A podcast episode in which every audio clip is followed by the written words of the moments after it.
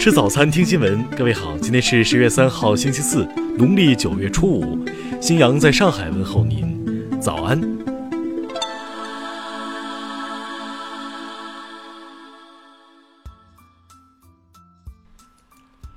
首先来关注头条消息。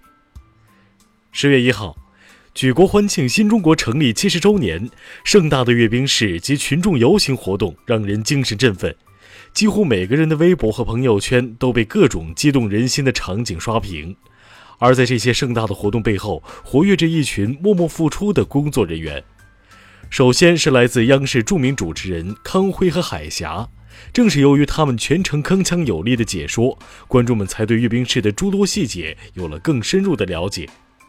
由于工作量非常大，两位主持人在一边工作的同时，需要一边吸氧，以防止自己瞬间晕倒。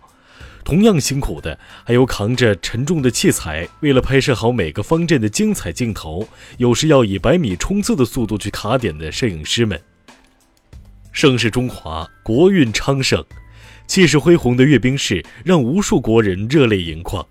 阅兵式背后那些默默付出的人，也带给网友们满满的感动。感谢你们，幕后的英雄。听新闻早餐，知天下大事。国家主席习近平二号同俄罗斯总统普京互致贺电，代表中国政府和中国人民热烈庆祝两国建交七十周年。中国驻美大使崔天凯日前在华盛顿谈及中美经贸关系时说：“脱钩不符合任何一个国家的利益。”针对网传受阅飞机出现掉落物，空中梯队指挥部回应表示，这次受阅空中梯队不仅做到了米秒不差。而且在安全上万无一失，没有出现任何问题。香港特区政府统计处二号公布，香港八月零售业总销货价值临时估计为二百九十四亿港元，按年大跌百分之二十三。公安部消息，二号当天，全国共查处客运车辆超员五百三十四起，货车违法载人一千七百零五起，及时清除了一批严重安全隐患。二号二十点零四分，贵州铜仁市沿河县发生四点九级地震，震源深度十千米。二号，铁路客流持续高位运行，预计发送旅客一千三百六十万人次，加开旅客列车九百零九列。全球水电装机容量排名第一的中国长江电力股份有限公司一号宣布，将以三十五点九亿美元现金支付的方式收购秘鲁最大电力公司 LDS 公司。下面来关注国际方面。美国国务卿蓬佩奥一号称，由于时间不够，不能履行三个委员会提出的关于弹劾总统调查相关要求。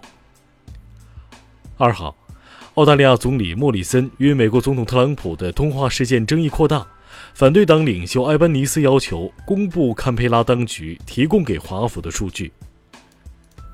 乌克兰问题三方联络小组一号举行例行会谈，各方代表就政治解决乌东部冲突问题的施泰因迈尔模式达成一致。数据显示，今年第二季度，美元在全球外汇储备中的占比降至二零一三年底以来最低，日元占比升至近二十年来最高。英国首相约翰逊一号表示，很快会向欧盟提交新版脱欧协议。但否认将在北爱尔兰和爱尔兰之间设立货物通关中心。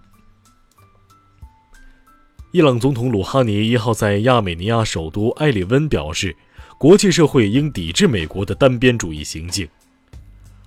韩国联合参谋本部表示，朝鲜二号早晨所射不明飞行物疑似为北极星系列的潜射弹道导弹。哈佛大学歧视亚裔案，当地时间一号宣判。法官认定，哈佛考虑种族的招生方针合宪，未蓄意歧视亚裔申请者。下面关注社会民生。二号，以普天同庆为主题的中心花坛亮相天安门广场，花坛以花果篮为主造型，寓意着共和国的辉煌成就，表达了全国各族人民对祖国深深的祝福。天津地铁日前回应张伯苓故居将被拆除建地铁站一事称，将严格按照审批意见，既做好文物保护工作，又确保地铁建设稳妥顺利推进。昨天，三百架无人机编队表演空降合肥，我爱你中国”、七十周年、爱我中华等文字和图案，呈现合肥夜空献礼国庆佳节，给市民带来强烈的视觉冲击。成都大熊猫繁育研究基地二号迎来了新的游客高峰。为保障大熊猫福利和安全，当园区内游客量达到二点二万人上限时，将暂停游客检票入园。近日，杭州警方在西湖景区查获一非法改装车，十六根排气管分列车尾两侧，视觉效果十分浮夸。民警对其依法开具了违法行为处理通知书。下面来关注文化体育。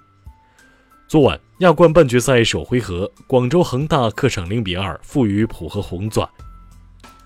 中网展开女单第三轮角逐，仅存的金花正赛赛苦战三盘，未能阻击世界第一巴蒂，无缘八强。据媒体报道，国庆群众游行方阵中五位领袖画像将由国家博物馆收藏，并适时向公众开放。二号，休整十一天后的故宫重新开门迎客。故宫门票预售系统显示，三到五号门票已经售罄。以上就是今天新闻早餐的全部内容，请微信搜索 xwzc 零二幺，也就是新闻早餐拼音首字母再加数字零二幺。如果您觉得节目不错，请点击下方再看，让更多人看到我们的节目。一日之计在于晨，新闻早餐不能少，咱们明天不见不散。